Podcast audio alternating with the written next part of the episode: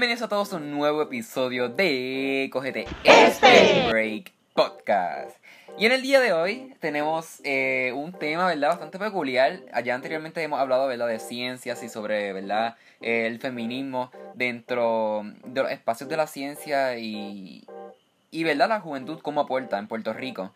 Pero sin embargo, hoy tengo un, tema bastante peculiar. No pensaba que iba a traer verdad este, este tema al podcast y que iba a hablar de él. Sin embargo, cuando ve, vi la oportunidad que diga, ah, yo puedo invitar a este, este chico que está bregando con todo esto y es joven y está en Mayagüez de Puerto Rico. Son duros como que, pues nada, aquí lo tengo. Y en el día de hoy vamos a estar hablando, ¿verdad?, del observatorio de Arecibo, que recientemente, pues, para los que no sepan que son de otros países, pues en Puerto Rico teníamos el segundo observatorio eh, más grande, ¿verdad?, de todo el mundo. Ya después me van a, vamos a hablar de eso más a profundo, ¿verdad? Con todos los detalles eso, porque de verdad como que no conozco mucho del, del observatorio. Pero sin embargo, eh, yo creo que en 2006 estaban diciendo, ¿verdad? Que eh, tenía unos defectos y que podía colapsar. Sin embargo, fue hasta hace como dos días que pues, el observatorio colapsó.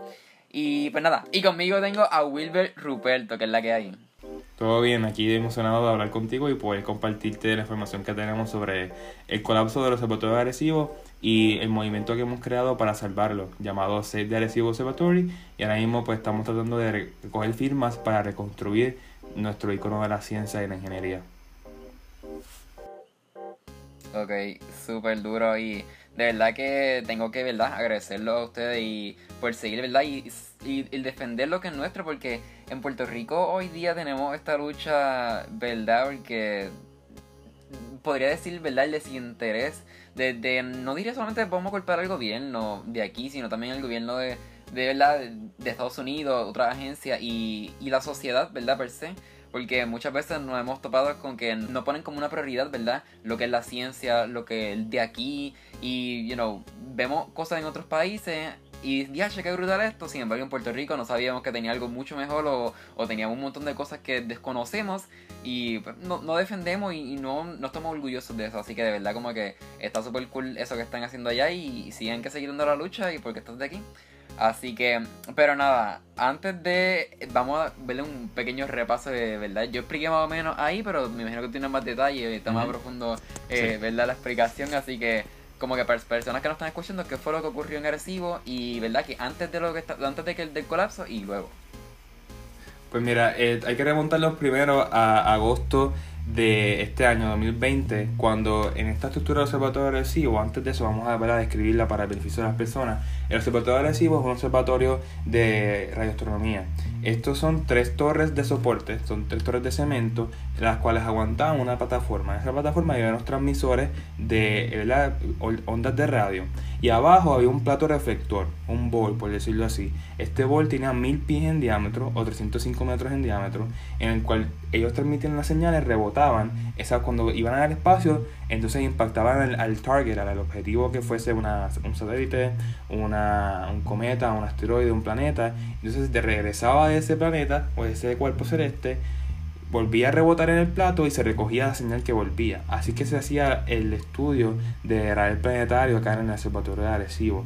Eh, lo que pasó fue que en agosto de este año uno de los cables, uno de los cables auxiliares de la torre número 4, hay tres torres, está la torre número 4, la torre número 12 y la torre número 8.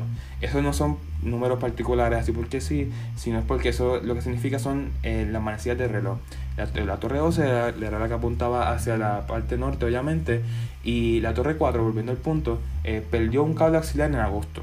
Y esto fue algo bien sorprendente porque nunca había fallado. Este, cuando perdió el cable, pues rompió el, plato y fue algo sin precedentes. Eh, inmediatamente pues se puso este se puso en plan, un plan de acción, pero no fue un plan de acción bastante rápido, por la burocracia que hay de parte del dueño de esta facilidad, que es el National Science Foundation, que es una agencia federal. Entonces, ahora hace como unas dos semanas, este, se rompió un segundo cable. En este, en este caso, el cable que se rompió era un cable principal, en la misma torre. Este, porque es un grupo de cables entre cada torre y también unos, unos cables de soporte. ¿Y qué pasa? Todos estos cables se diseñaron con un peso específico que podían aguantar, una, una fuerza máxima. La que estaban sosteniendo era una fuerza sumamente más de la que eh, podían sostener. Así que con el pasar del tiempo, el pasar de la hora de los días, se estaba rompiendo poco a poco. Y era realmente cuestión de tiempo. eh, para que se cayera el observatorio de Arecibo. Ahora, el, el 1 de diciembre, el, martes pasado, a eso de las 7.57 de la mañana, hora de Puerto Rico, este, el observatorio colapsó. Se, fue, una, fue una escena bastante gráfica y eso lo sé y no he visto el video, porque nadie ha visto el video, solamente las personas que estaban ahí, pero la descripción que me dieron los, los científicos, los ingenieros, incluso la descripción que me dio el, el, el ingeniero Francisco Córdoba, que es el director del Observatorio de Arecibo, eh, es bien impresionante cómo, cómo falló. Se supone que mañana, mañana jueves este, se, se publique el video, pero eh, estas tres torres, ¿verdad? La torre número 4 perdió sus cables y las otras dos torres pues tuvieron que sostener el peso completo de la estructura. Esta estructura que estaba en el medio, este, este, esta plataforma, eran 900 toneladas o más de un millón de libras de peso. Entonces eso es como un columpio gigante que estaba colgando sobre estos cables de acero que estaban aguantados de unas torres de cemento concreto. Esas torres pues quedaron, se viraron una para encima de la otra y la torre número 4 pues se viró para atrás. ¿Por qué? Porque estas torres además tienen los cables que conectan la plataforma con la torre y también tienen los cables que conectan a la torre con el piso. Ese era un tipo de anclaje para mantener la estructura balanceada. Y la, la escena es bien gráfica, como dije, la, estas torres tenían uno, como unos tucos, unos steps, diferentes pisos, y todas las torres perdieron los pisos de arriba. Se ven, si tú ves las fotos, y yo estuve en los agresivo ayer y hoy, eh, se ve cómo están las varillas, ¿verdad? Las varillas que se pusieron en el 1960 y pico, cuando fue que se construyó el observatorio agresivo, pues fueron expuestas por primera vez desde que se le puso, se puso y se secó el, el concreto en aquel entonces. Este, y cuando pasó eso, cuando se, se desprendió toda la plataforma, eh, se arrastró sobre el, sobre el pato reflector, lo rompió y todo quedó destruido. Se enterraron pedazos grandísimos de metal, el concreto cayó, se rompieron algunos de los edificios que están alrededor del observatorio de Arecibo, este, los cables quedaron daños en las montañas, eh, ya el observatorio colapsó totalmente. Lo que queda son algunas partes de las torres que realmente era lo que aguantaba la estructura, no tiene ninguna función científica y activa, así que por ahora el mundo no tiene a su primera línea de defensa de asteroides. El observatorio agresivo era esa facilidad única que podía darle muchas oportunidades al mundo científico para estudiar los asteroides, los planetas, eh, cometas e incluso también se podía estudiar el Sol este, con el observatorio agresivo y los exoplanetas, que son planetas que son fuera del, sistema solar, los pulsares y muchas otras facilidades, ¿verdad? Este, y, cosas científicas bien importantes. Y, ya mismo podemos hablar más de eso, pero ¿verdad? quiero pasártelo ahora para que eh, puedas elaborar más en cualquier pregunta que tengas. Sí, este, la parte que mencionaste, ¿verdad? De la estructura de 1960, ¿verdad? Cuando fue que se construyó el, el observatorio. Eh, cuando venimos a ver, ya había pasado un, periodo de tiempo bien largo y tomando, ¿verdad? En consideración de la situación, ¿verdad? De los terremotos, de los huracanes que han pasado en Puerto Rico. Como que me imagino que esto ha sido como que una, una asociación, ¿verdad? De de fenómenos que han debilitado la estructura, porque en Puerto Rico per se hemos podido ver el efecto que ha tenido las casas, en la autopista, en, todo. Eso así, son 57 años de historia que los cumplió recientemente. Yo creo que fue unos días antes o después, no, no recuerdo ahora mismo muy bien, que se cumplieron 57 años desde el año 1963, que fue cuando se inauguró oficialmente. Eh, y desde, allá pues ha sufrido impactos de huracanes fuertes, huracán María, huracán Irma, lo sufrió, y ahí se, en el huracán Irma, una de las antenas, la antena 430 MHz, si, si mal no recuerdo, es una antena bastante grande, se partió por medio, este, y, y cayó al piso.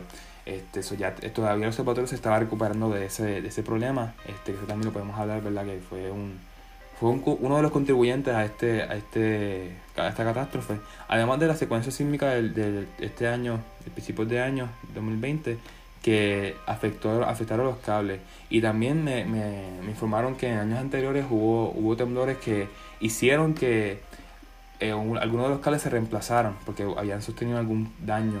Así que mucho duró la estructura. Y no era que, se esperaba que iba a quedarse ahí para siempre, porque todas las cosas tienen un fin, ¿verdad? Eso, eso es parte de la vida y parte de la ingeniería.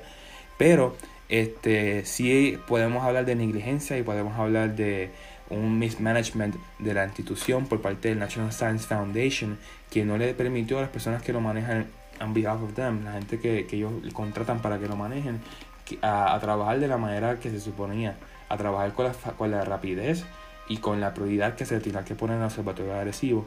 Y de cierta manera este, fue una mezcla de factores que contribuyó a esto.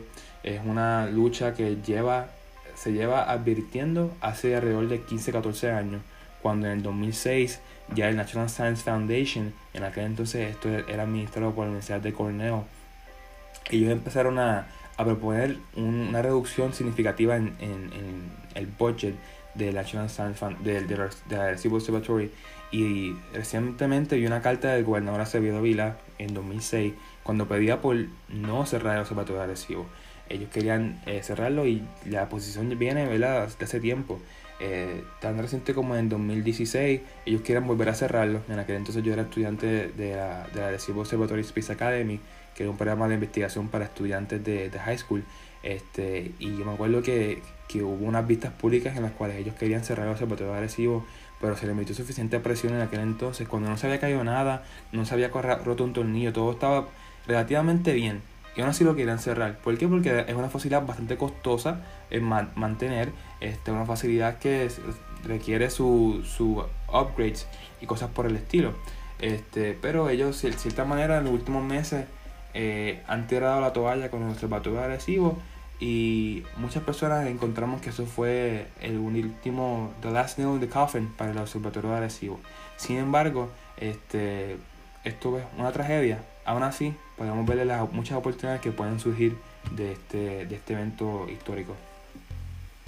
Sí, mencionaste, ¿verdad?, que esta, esta organización, ¿verdad?, la NSF, ellos querían, ¿verdad?, cerrar el observatorio de Arecibo cuando el observatorio de Arecibo es, eh, si no me equivoco, ¿verdad?, el más, más, grande en todo Estados Unidos y el segundo en todo el, planeta. Entonces, ¿por qué tú crees que ellos quieren cerrarlo? O sea, obviamente lo justificaban con unos costos operacionales que pues son costosos porque es costoso. Pero, ¿tú crees que realmente es como que una, una excusa válida? Eh, no, no hay excusa válida para tú cerrar el radiotelescopio más capaz en la Tierra. Si bien es cierto que el de China es más grande, porque es un poquito más grande en diámetro, 500 metros si no mal no recuerdo, no es lo mismo ni se compara. para ponerte decir en palabras en arroz bichuela, el observatorio agresivo es un observatorio que puede transmitir y recibir señales, un teléfono realmente, que puede conectarnos con todo el, sistema solar. Mientras que el observatorio de China es como un buzón, solamente recibe mensajes, no hace más nada. Lo que hace es recibir mensajes, no, transmite mensajes para el espacio, así que ellos están ahí con una, con una oreja bien grande, pero de nada vale tú hablar con otra persona si tú lo que solamente puedes hacer es, es, escuchar. Tú quieres hablar con ellos, tú quieres transmitir tu mensaje. Y eso es lo que la gente no, no, conoce, tú sabes. Los chinos lo hicieron por hacerlo más grande como hacen todo. Este, además que la, el área que tienen para es un área de 500 metros, ¿verdad? Hay 500 metros este, de diámetro, pero no se usa todo ese, todo ese, todo ese espacio todo el tiempo. Este, que eso la gente no lo sabe, pero la gente también lo repite. Este, y hablando más de acá de, de National Science Foundation, pues no, no hay este, excusa para, para reemplazarlo. Simplemente, pues, si ellos querían salirse de, de, ese peso encima, deshacerse, ¿verdad? Soltarlo lo podían hacer y darle la oportunidad a otra persona, a alguna institución eh, como el, ejército, la Fuerza Aérea, como NASA, que tuviesen la capacidad, este, el expertise y el enfoque en la exploración espacial que se necesita para correr una facilidad tan grande y tan importante. Estamos hablando de la facilidad este, donde la NASA usa esa data para hacer sus misiones robóticas, sus misiones humanas al espacio, donde miles y miles de personas han, hecho investigaciones como yo, este, donde se han, eh, otorgado premios Nobel, eh, un sinnúmero de publicaciones científicas que han pasado, que están pasando y que iban a pasar. Ahora mismo estamos hablando que se quedaron arrollados cientos de científicos con tesis doctorales, de maestría, de bachillerato, que ahora no van a poder completar sus investigaciones porque no tienen la data que necesitaban. Y si tiene alguna data no es suficiente. Eso estamos hablando de trabajos incompletos y sueños quizás destrozados. Wow. Ahora que lo pones de esa perspectiva, como que, como que básicamente como que quitas la venda de los ojos y nos dejas como que wow, es como que shocking pensar de que, ¿verdad? Tú probablemente estudiante de como dices, de, doctorado, tenías como que tu investigación tenía... Eh, no, no solo como que tener tu investigación y terminarla, sino eran aportaciones que realmente eran significativas y, y lo iban a hacer verdad en los próximos años porque muchas veces personas que, que no hacen investigaciones no entienden eso. Yo tuve la oportunidad, ¿verdad? De, he podido hacer como tres investigaciones y muchas, o sea, algunas de ellas por lo menos son como que uno recolecta data para después eventualmente que otra investigación se pueda realizar. Que utilizar ¿verdad? eso de, marco teórico y esas cosas. Que mucha gente no entiende eso, que quizás la gente dice, ah, ok, descubrí eso. Pero como que no, no es tan you know, hay, hay unos logros ¿verdad? que son más grandes que otros, pero sin embargo, cada investigación tiene una aportación y tiene un propósito. y el hecho de que verdad todo eso se haya perdido y toda esa, es, toda esa información y esas investigaciones que quién sabe si se van a poder volver a realizar o you know, realmente hay el interés de, de continuarlo, como que, no sé, es decepcionante. Y es, es la parte que tú mencionaste, ¿verdad? De que, ¿por qué no se lo pasaron a otra agencia que realmente tuviera la capacidad de poder administrar estas facilidades? y continuar este proyecto, ¿verdad? Que no tan solo es importante, ¿verdad? Para el, campo científico y la comunidad científica, sino también era importante para los puertorriqueños, la cantidad de empleo que generaba el, ¿verdad? el observatorio y el hecho de que estuviera en Puerto Rico, eh, una islita que dicen que es pequeña, pero yo digo siempre lo contrario, digo que Puerto Rico es mucho más grande que una isla y 100 por 35 y y todo lo que quieran decir y que digan que no tengamos cultura, que no tenemos nada, realmente tenemos mucho más que, que países súper grandes. Pero te pregunto, ¿realmente tú crees que esto, esta situación, verdad, vamos a decir, desinterés, verdad, crees que un factor que fue bastante significativo el estatus colonial de Puerto Rico? Puede ser que la política complicó las cosas. Este, obviamente aquí tenemos una isla este, que al estar fuera ¿verdad? Del mainland tiene unos costos más grandes y también con todas las leyes que hay para exportar, importar cosas, es muy complicado a veces este, traer material y equipo para acá. Quizás eso resultó ser costoso y bueno, no costo efectivo para ellos. Así que no me sorprende que también es una, una decisión que fue basada en eso. Este, pero ellos, ellos ya lidiaban con el observatorio agresivo desde el año 1960, como se empezó a construir. Así que ellos sabían lo que tenían que enfrentar cuando se, cuando se metieron aquí a, la jungla ya en Arecibo, encontraron el sumidero y decidieron hacer el observatorio de Arecibo allí. Así que estas leyes que nosotros tenemos encima, pues ya llevan más de 100 años algunas, este, eso que no, ellos ya sabían lo que se enfrentaban, este, que tampoco se pueden, ah, ¿verdad? agarrar de eso y justificarlo, porque ellos, ellos estaban aware de esta situación como tal. Sí, ciertamente lo, Puerto Rico ha cambiado desde, que, desde el 60 para acá y se ha visto mucha se ha visto mucho efecto en, lo que es la economía y la vida en Puerto Rico, particularmente en Arecibo. Este, te puedo contar que eh, en viernes, el viernes fue la última vez que yo vi el observatorio de Arecibo de pie. Estaba por allá reportando con mi, con mi equipo de, de Arecibo Observatory y nosotros pudimos entrevistar a personas que estaban vivas, o sea, habían nacido cuando el observatorio de Arecibo todavía no existía. Eh, personas que vieron todo pasar, que vieron eso crecer desde chiquito, personas que sus padres, sus abuelos trabajaron allí, personas que su primer trabajo fue en el observatorio adhesivo. Y ellos me contaron que eso fue como una esperanza que llegó al, barrio, que el barrio se llama el barrio Esperanza, de casualidad, tú sabes, que al tener esas facilidades allí le dio vida a lo que era un monte alejado de todo el, de todo el resto del mundo, donde, no había, donde todavía el día de hoy no hay ninguna farmacia, no hay nada, o sea, hablando de la montaña full. Este, y ese observatorio era una facilidad de investigación científica, ¿verdad? Pero también era un centro de comunidad, donde los vecinos de la área iban a lavar ropa, a bañarse, a cocinar, a llamar por teléfono, a ver televisión a veces, porque allí es un barrio bien pobre y eso no, no lo tenían. Este, y también me contaron que el Observatorio Arecibo fue su refugio para muchos de los huracanes que hubo alrededor de los tiempos, este, a través de los tiempos, mejor dicho. Eh, me, dijeron que la gente del Observatorio Arecibo siempre fue bien hospitalaria y siempre estuvo pendiente de, la comunidad. Eh, que cuando habían huracanes pues, no tenían televisión ni, ni, teléfono, ellos iban en un jeep por el pueblo, por el, por el barrio, a decirle, mira, va a pasar esto, vente para el observatorio, que no, quiero, no queremos que te pase nada.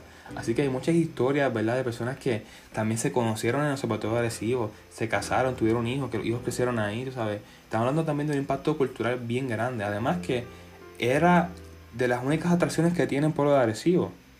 Eh, y la atracción quizá más importante de la ciencia en el mundo, el Observatorio de Arecibo, que, atraía, que atraía a 100.000 turistas eh, anualmente. Turistas que incluían personas del extranjero, y, pero también estudiantes de acá, de, la escuela desde prekinder hasta grado décimo, incluso de estudiantes de, de universidad, que desde chiquitos se inspiraban en el Observatorio de Arecibo y muchos de ellos, incluyéndome, fuimos ¿verdad? encaminados gracias a esas experiencias a campos de la ciencia y, y de la ingeniería. Y de cierta manera nosotros hemos logrado hacer un cambio en, en, lo que es Puerto Rico con todo el conocimiento que hemos aprendido y desarrollado desde nuestras experiencias allí.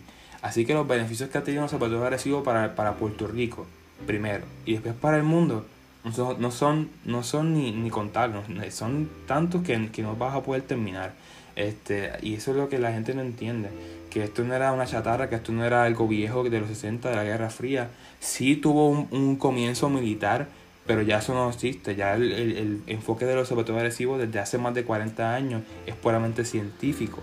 Eh, así que este, hay mucha desinformación que la gente no sabe, pero les invito a que se eduquen de lo que está pasando y de lo que era el observatorio agresivo, lo que representaba para nosotros, los estudiantes, para la comunidad científica de Puerto Rico, del mundo y de mucho más importante para las personas que viven en el barrio Esperanza de Arecibo, Puerto Rico.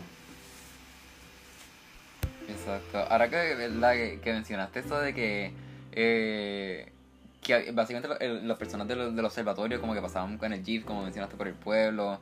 Y básicamente era rescatando a las personas de lo que venía, porque quizás ellos se quedaban ahí y no iban a poder sobrevivir. Así que, y uno lo pone en ese contexto porque uno, nosotros siempre queremos pensar la verdad de que Puerto Rico, esta isla, eh, que no somos pobres, que, you know, que todos podemos sobrevivir a este tipo de fenómenos porque nosotros lo hicimos en María, pero sin duda en María hubieron muchas personas que murieron. La gente todavía no entiende eso de que miles de personas murieron en, ¿verdad? en este huracán y, y, ahora sí lo ponemos, ¿verdad? Si volvemos como que años atrás, donde mencionaste, ¿verdad? Que los de los observatorios como que iban casa por casa por el barrio como que, quién sabe, ¿verdad? No, no sé en qué estado se encontraba, ¿verdad? Ese barrio, pero probablemente la, la, infraestructura no era tan buena como la de hoy día, ¿eh? así que... Pero en verdad como que e, es súper triste, como lo mencionas, ¿verdad? Que no, no solo, o sea, era de verdad de, de valor científico, también es, de valor, ¿verdad? Cultural. Las generaciones se criaron ahí, pero generaciones trabajaron ahí. Y, el impacto económico de los turistas que mencionaste. También, mira, este, a mí me comentaron y me consta que para el observatorio, eh, eh, para el huracán de María, en 2017, allí se refugiaron todos los científicos, casi todos los científicos que, vivían por el área y también miembros del barrio Esperanza, que fueron allí a bañarse, a coger agua, a coger internet, a coger ¿verdad? luz, este, para cargar su equipo, este, lavar ropa. Así que fue un, fue un servicio ¿verdad? que le dio a la comunidad eh, y mucha gente lo extraña por eso, por esa nostalgia que tiene. Eh, y para muchas personas como para, como para mí, ¿verdad? El observatorio era como mi, segundo hogar. Yo pasé desde mi grado décimo hasta que me gradué de high school en el 2017, yendo casi todos los sábados al observatorio agresivo para participar de mi investigación. Este, yo pasé gran parte de mi, de mi, de mi late teens este, en el observatorio agresivo todos los días, todos los sábados, este, que yo crecí ahí, tengo amigos, mi, mi memoria más, más bonita eh, las tengo en los observatorio agresivo, desde muchas cosas, ya sea profesionales o, o personales, las viví ahí. Y me cambió la vida enteramente. Yo he tenido mucho éxito, ¿verdad?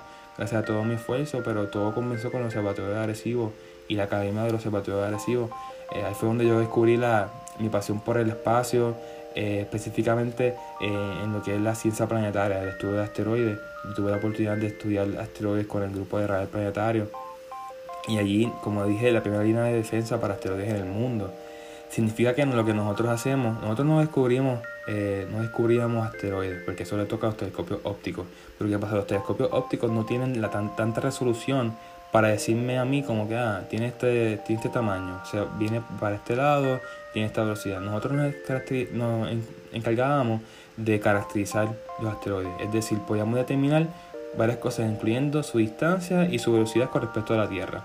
Podíamos determinar este, su tamaño, cómo rotaba, de, de qué estaba compuesto. Y de esa manera podíamos saber y darle saber al mundo si algo era potencialmente peligroso, que si estaba orbitando muy cerca de la Tierra y podía cruzar por el lado de nosotros, y de qué manera se podía entonces sacar de esa órbita. Una cosa que suena como ciencia ficción, como Michael Bay, como Armageddon, pero eso sí es algo real. Es algo que el observatorio de lo hacía y, y tiene que volver a hacerlo porque es, era el único en el mundo con la capacidad para hacerlo. Ahora mismo estamos ciegos, no sabemos si puede haber un, un asteroide por ahí, nos impacta, no vamos a tener un observatorio adhesivo que nos diga en solo un par de minutos, mira, va a pasar o no va a pasar. Así que es algo que me entristece porque yo fui parte de ese grupo de investigación en dos ocasiones, cuando tuve la oportunidad de, de observar esos dos asteroides que, que me tocó observar. Eh, y me duele también y me preocupa que no vamos a tener eso. Sí, la gente puede decir como que mira, hay otros radares en el mundo, claro, pero ninguno tiene la misma capacidad y ninguno está dedicado enteramente. Hay algunos que eh, NASA tiene, pero se tiene que compartir con, la, con el Air Force y con la milicia que tienen que break the time para que todo el mundo pueda coger un canto del bizcocho. En, Arecibo, en, en los de Arecibo, el canto del bizcocho que le tocaba para la ciencia era casi todo el bizcocho, tú sabes. Era mucha más el tiempo que tenía este, para dedicarle a estas cosas. Y no lo vamos a tener ahora, lamentablemente. Este, yo espero que en los próximos meses sean bien fructíferos en nuestro movimiento y en lo que se está haciendo en los observatorios de Arecibo para reconstruirlo, pero no el mismo, hacer algo sumamente más potente eh, y más capaz, algo bestial por decirlo así. Y he escuchado los planes directamente de personas que trabajan con él, con esos planes nuevos, y realmente son bien prometedores. Ok. Bueno, cuando lo dices de, de, esa manera, ¿verdad? Que, que, era el único... Como dices, si, si, la NASA desde un inicio, ¿verdad? Si la NSF hubiera como que pasado, ¿verdad? Ese, ese comando a la NASA, pues no hubiera tenido que, ¿verdad? Que compartir, ¿verdad? Las otras facilidades como lo hace actualmente, sino hubiera estado dedicado completamente a lo que era la investigación científica y al ser NASA pues probablemente iban a tener más verdad eh, fondos y, y, la capacidad monetaria para poder invertir en las investigaciones. Así que pero nada vamos a irnos de break y cuando regresemos vamos a estar hablando verdad de, me había mencionado que hacía investigaciones pues que nos cuente un poco más verdad de estas investigaciones este verdad qué, qué representaba para ti el, el, observatorio cuando pasaste todos esos momentos eh, cuál fue tu momento favorito en el observatorio y verdad y ahora que eh, ¿verdad? Ocurrió esto. ¿Cuál es el próximo plan? Mencionaste uno de los planes y una de las... Sí, había mencionado también una petición, así que nos expliques también un poco sobre eso eh, para que las personas se enteren y pues también la llenen. Así que nada, en breve regresamos con Cogete este Ray Podcast.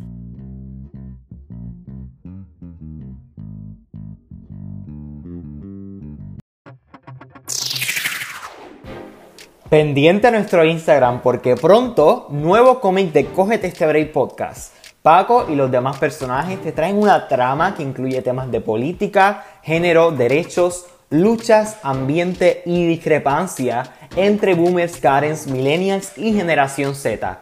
Pronto por nuestro Instagram. Si quieres que tu negocio, organización o página sea promocionada en nuestros episodios, no dudes en contactarnos a cogetestebreakpodcast.com. Ahora, sigue disfrutando de tu podcast favorito. Cógete este Break Podcast. Hey tú, ¿te encantan los episodios de contenido de Cógete este Break Podcast? Ahora puedes apoyar este proyecto en nuestra página de Anchor. Visita el link en biografía y apóyanos. Hay tres opciones de apoyo. Con tu patrocinio haces posible este episodio y muchos otros proyectos super cool.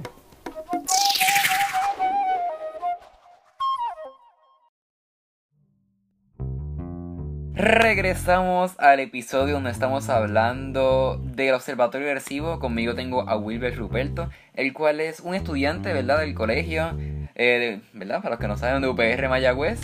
Así que estuvimos hablando, ¿verdad?, de, de cómo fue el impacto que tiene, ¿verdad?, lo que es la caída de, del Observatorio de Recibo. Y nada, ahora que, ¿verdad? Podemos hablar un poco más, ¿verdad? De tu, tu experiencia y, y, tú, con verdad, como joven, eh, has logrado aportar dentro del observatorio. Te pregunto, antes que todo, como que, ¿cómo fue, ¿verdad? Cuando te dieron esa noticia de que se había, había colapsado el observatorio. ¿Cómo fue que reaccionaste? ¿Cómo fue? Explícanos todos los detalles. Pues, pues yo estaba despierto eh, y estaba justamente mirando el teléfono porque ya sabía que iba a pasar. Ya me lo habían notificado en días anteriores que era cuestión de tiempo, de día, hora. Y yo estaba bien ansioso. Yo dije, pues se va a caer en algún momento. Y yo, yo había hablado con, todos mis amigos. Yo les dije, cuando se caiga los zapatos adhesivos, ustedes me van a tener que dejar ir corriendo para allá. Yo me monté, yo dije, me voy a montar en el carro y me voy a ir. Efectivamente así hice. Cuando una amiga me, me comentó, que una amiga que vive allí, me dijo, Wilbert, escuché un sonido bien fuerte, creíamos que se cayó el zapato adhesivo, damos un break, dejamos seguir afuera de casa y a mí ese Wilbert se cayó. Y yo no lo creí. A mí me, yo sentí como si me hubiesen dicho que, que- que alguien de mi familia se murió, así de la nada. Yo sentí que mi cuerpo dio shutdown, que me dio un shock, como que temblé realmente por todo. Y una experiencia bien, uy, bien, bien, bien aterradora. Y cuando me enviaron la foto, yo estaba en negación. Yo decía, no, no puede ser, no puede ser que se haya caído el zapato agresivo. Eh, si yo estaba viendo los otros días, ¿cómo va a ser? Like, yo sabía que iba a pasar, pero una cosa saber algo y verlo pasar, tú sabes. No, no se compara. Yo rápidamente me vestí, eran como las 7.55 de la mañana y me fui para Arecibo este, a reportar porque decía, esto va a ser histórico, es un día histórico. El, el, el radiotelescopio más grande del mundo y más capaz del mundo este, acaba de colapsar. Y yo me encargué ese día, ¿verdad? De, yo me enfoqué solamente en, en, en- en transmitir todo lo que sabía este, y todo lo que estaba viendo al, al mundo.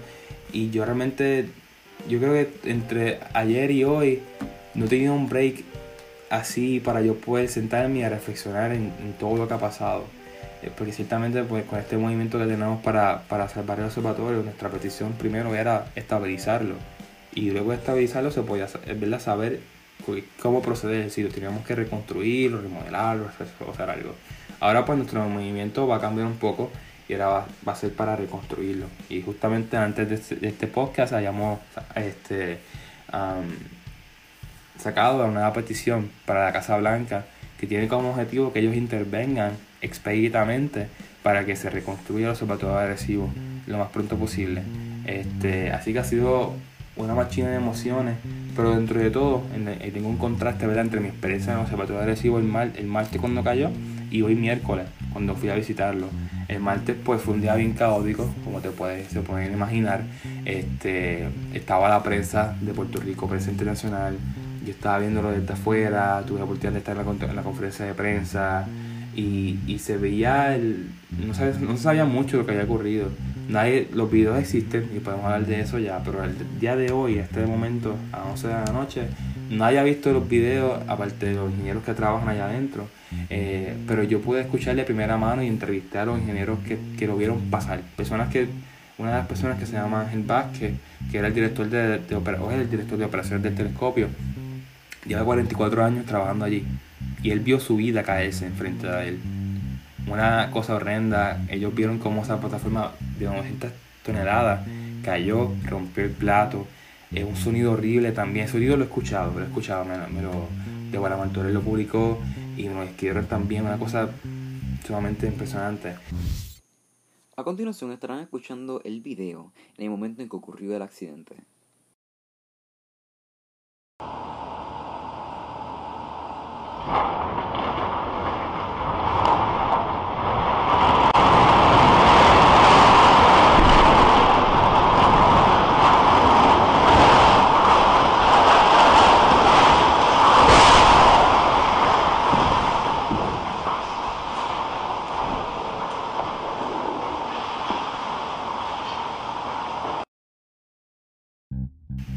Anoche, pues, antier, o sea, ayer, eh, se podía saber que las personas querían hacer algo.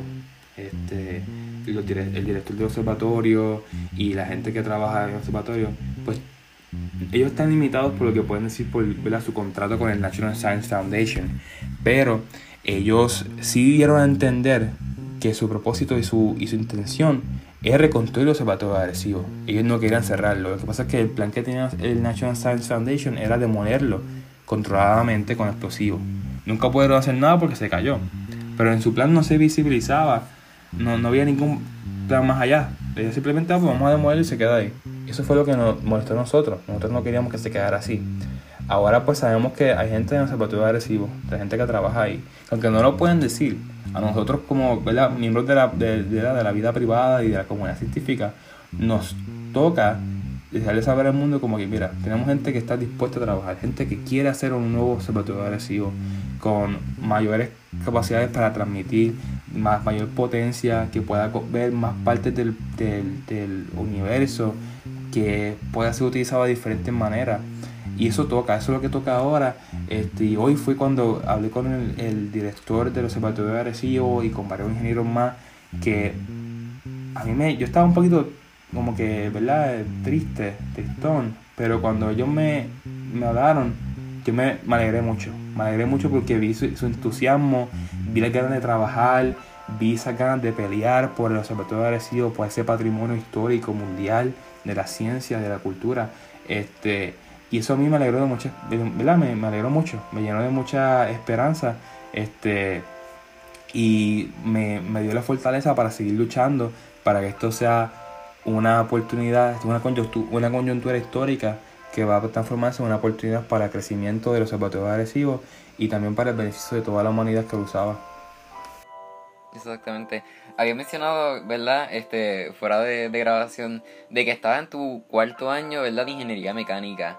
Así que tuviste, ¿verdad? En un programa anterior a la universidad, en high school. Así que llevas muchos años, ¿verdad? Ya en el observatorio. eh, No sé, ¿cuántos, años llevas aproximadamente? O sea, en específico.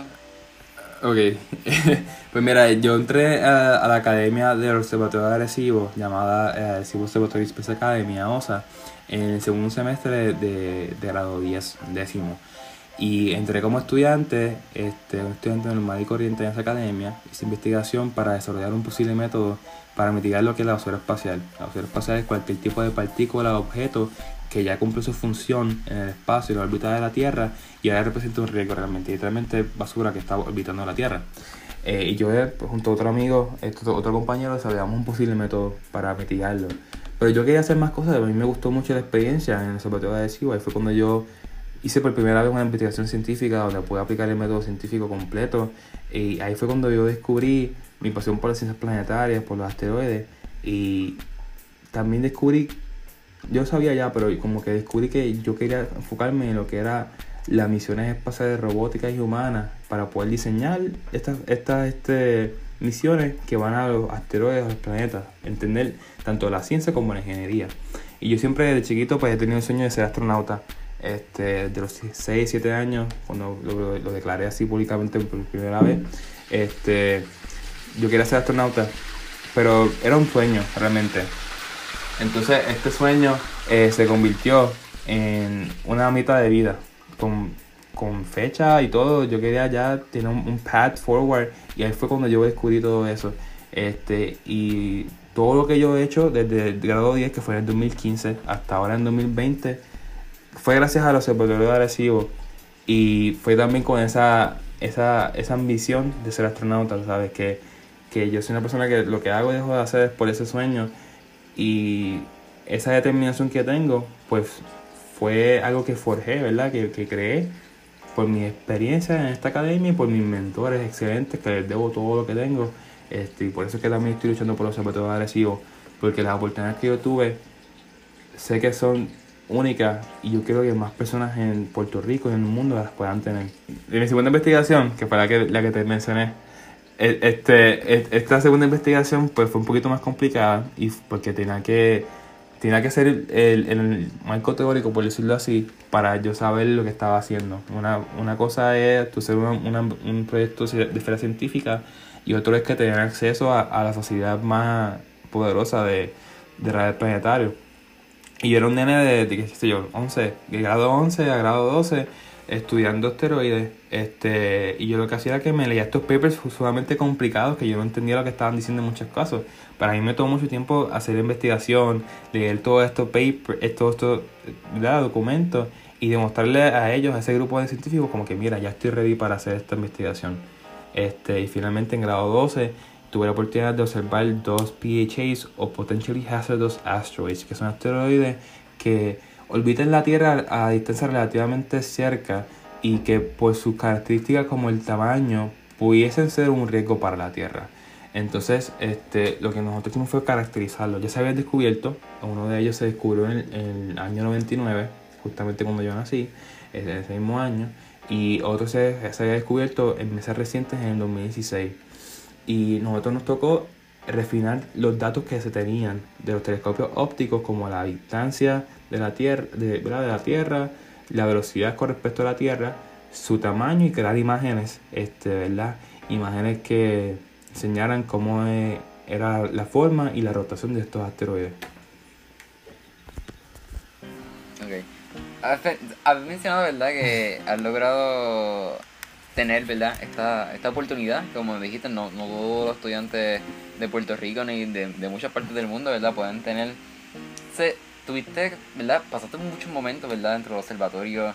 Así que te pregunto como que, ¿cuál fue como que tu momento preferido en el observatorio que tú dices, yo me acuerdo de ese día, yo creo que ese día fue como que, es como el mejor recuerdo que tú tienes dentro del observatorio? Pues mira, eh, fueron tantos días que yo pasé ahí, tantos sábados y a veces iba en la semana. Eh, yo creo que de los momentos más bonitos y de lo más que recuerdo fue la primera vez que hice observación este, cuando vi todas las máquinas prendidas, cuando vi cómo sonaban las máquinas, cuando empecé a, a, ver, a, a recibir la data y ver las fotos que se estaban creando. Esto para mí fue bien impresionante porque sabéis que, aunque yo no estaba tocando nada, pero yo estaba tomando parte de esta investigación, pues yo era parte de, de la creación de, nueva, de nuevo conocimiento y al saber que, que de cierta manera estuve donde se operó y cómo se operó esta, esta, este sistema tan poderoso y ver que yo puedo usar esa data para mi investigación a mí me lleva mucha alegría. Este, pero además, ver afuera de la parte académica, pues ahí yo conocí a casi todos mis amigos de ahora, ¿sabes? Estuve ahí dos años y medio, donde conocí a más de 200 personas, 200 estudiantes de misma edad este, que muchos de nosotros pues somos líderes ahora de grandes cosas, ¿verdad? De proyectos. Este, y tengo muchas memorias, muchas memorias con, con mis amigos ahí, este, desde vacilones hasta cosas serias, expreses de vida, este, que me, me marcaron y me, hicieron quien soy hoy. Así que y siempre, siempre, siempre hablo mucho de los zapatos agresivos y, y es porque pues era mi segundo hogar y para mí bien importante. Me, alegra mucho, ¿verdad? Que, que espacios así existan en Puerto Rico y, y, ¿verdad? Jóvenes como nosotros podamos como que estudiar y, y formarnos, ¿verdad? No tan solo profesionalmente, sino también eh, como que en nuestra vida personal y, y, y, conocer a otras personas y tener, ¿verdad? Estas relaciones interpersonales con, ¿verdad? Con otras personas que tenemos los mismos intereses y, y como que son cool. Es, es bien cool cuando lugares y experiencias nos unen como seres humanos y como sociedad. Así que, nada, ahora te pregunto, ¿verdad? Que ya, ¿ves? Este, el observatorio pues se derrumbó. Ahora, ¿cuál es el próximo paso? Mencionaste una iniciativa que tienen, ¿verdad? Que era de, de reconstruirlo. ¿Cómo piensan lograr eso? Pues mira, este, hay muchas ideas y hay diferentes maneras de, lograr esa meta.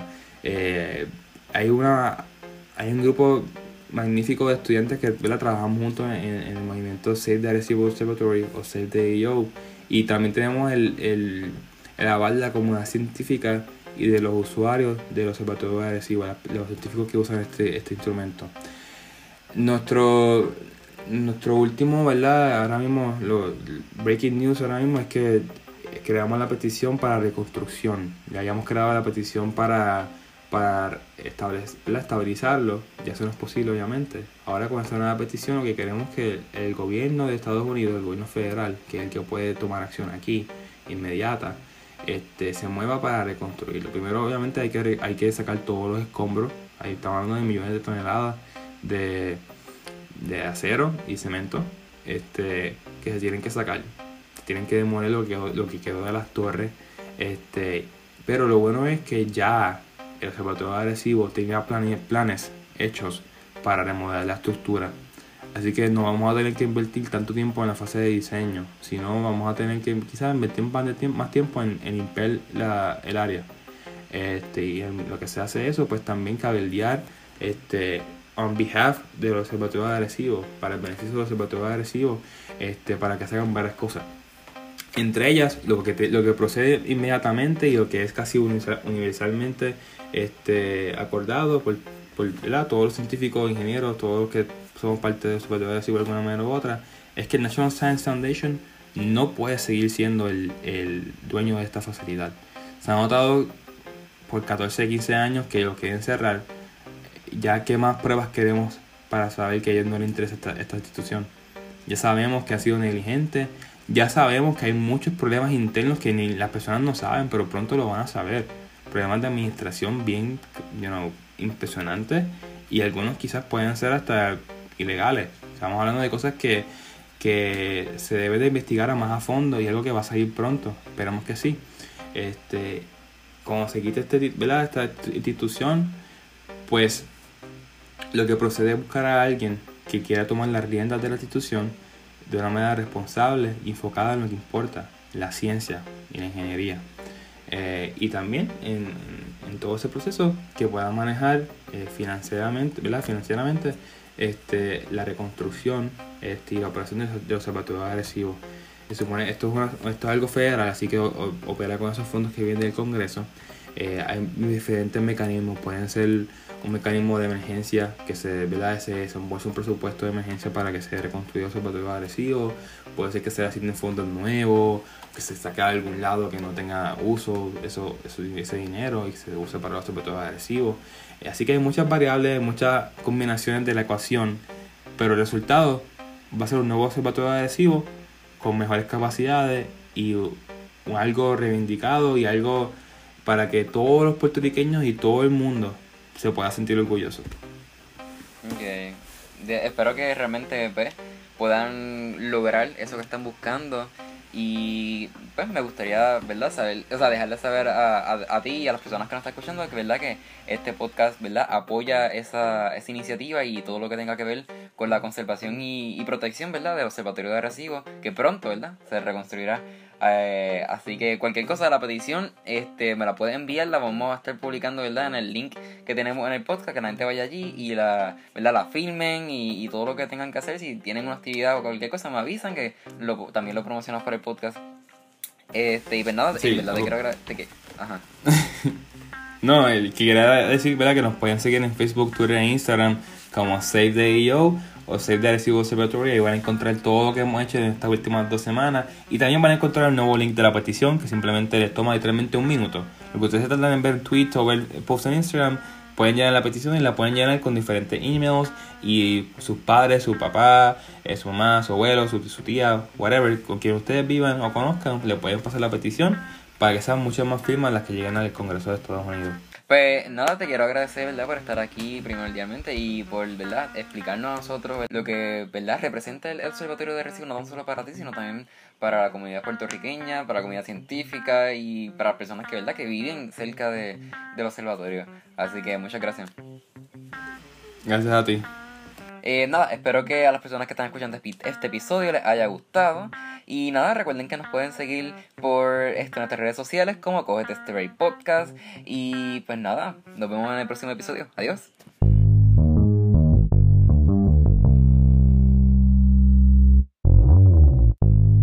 Esto es Cógete este break podcast.